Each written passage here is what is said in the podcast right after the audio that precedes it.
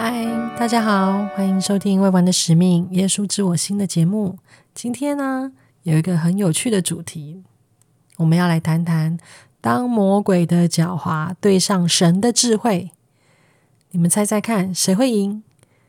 答案是完全不用比，因为神一定是赢的。为什么这样说呢？在《教育和圣约》第十章四十三节，他谈到。主用这句话给我们一些特别的提醒跟训示。他说：“我的智慧高过魔鬼的狡猾。”主希望我们信赖他，如此一来，我们就会得到更大的理解力、力量和平安。主在约瑟斯密洞丢一百一十。六页手稿后，就告诉他不要再翻译那部分的经页片，因为二人正在密谋，想借着指出两份译本之间的差异来欺骗世人。但好几个世纪以前，主就已经吩咐了尼斐，他要制作尼斐小片，而且也告诉摩尔门要将这些叶片纳入他的记录中。因此。约瑟得以从中断处重新开始翻译，我们也有了今天的摩尔门经。魔鬼和其党羽已设下了一个狡猾诡计，不过主的智慧更胜一筹。魔鬼狡猾多端，但背后的主要讯息似乎就是不要相信。傻蛋在亚当和夏娃教导儿女救恩计划后，向他们的儿女抛出的第一个讯息就是这个：今日。这也是他狡猾诡计的核心。魔鬼不要你相信什么，基本上凡真实美好的，他都不要你相信。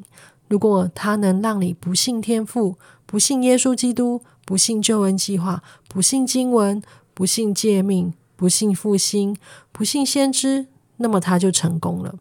如此一来，要让你对各种诱惑让步，让你远离真理、悔改或超生。就变得容易多了。那他是如何让你不相信的呢？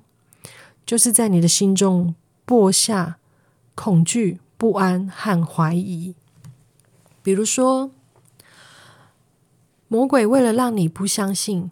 多将讯息集中在约瑟斯密和他身为复兴的先知的事工上，人们会试着说服你，约瑟斯密不是先知，摩尔门经不是真的。如果你上网搜寻一下，就会发现成堆反对先知和他事工的证据。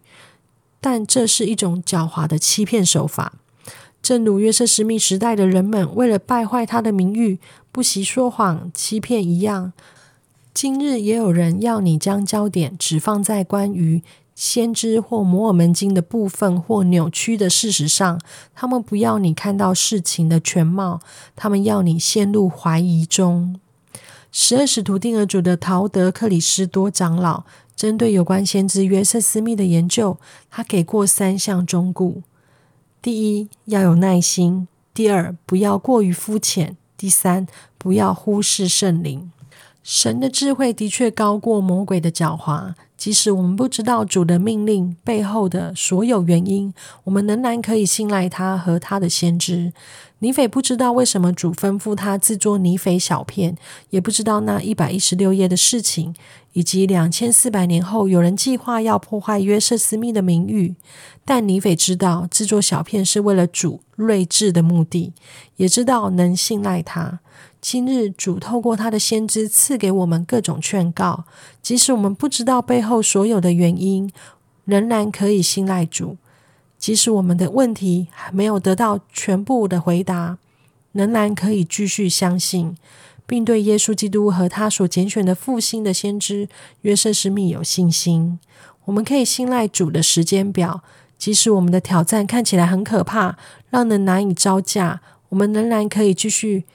怀抱希望，这所有一切我们都办得到，因为不管发生任何事，魔鬼的狡猾诡计，若要与神的智慧一较高下，完全不用比，定是神的智慧胜出。今天这个主题呢，呃，让我觉得很有趣，就是我觉得我们自然人的习性，就是我们常常都会啊。因为害怕，因为恐惧，因为这些撒旦给我们的感觉，然后就啊开始动摇我们的信心。那我就记得在啊，上个学期我们的福音进修班里面有一个课程叫做《天上的战争》，这里谈到这些啊战争中有三分之一的人跟随撒旦嗯离开了天父的家，但是我们一直都在注意这个三分之一的人跟撒旦一起走，可是我们都没有想到，其实另外三分之二的人，包括我们每一个人。我们这些每一个人都是当时候选择跟耶稣基督一起奋战、一起对抗撒旦的。既然我们的力量是这么强，我们有三分之二，我们干嘛怕只有三分之一的撒旦呢？对不对？这是我个人呃一个蛮有趣的想法，但是我想跟大家一起分享，也希望大家能够啊感受到今天的分享主题，可以让我们可以更勇敢、更信赖神。谢谢大家今天的收听，《耶稣知我心》的节目，我们下次见，拜拜。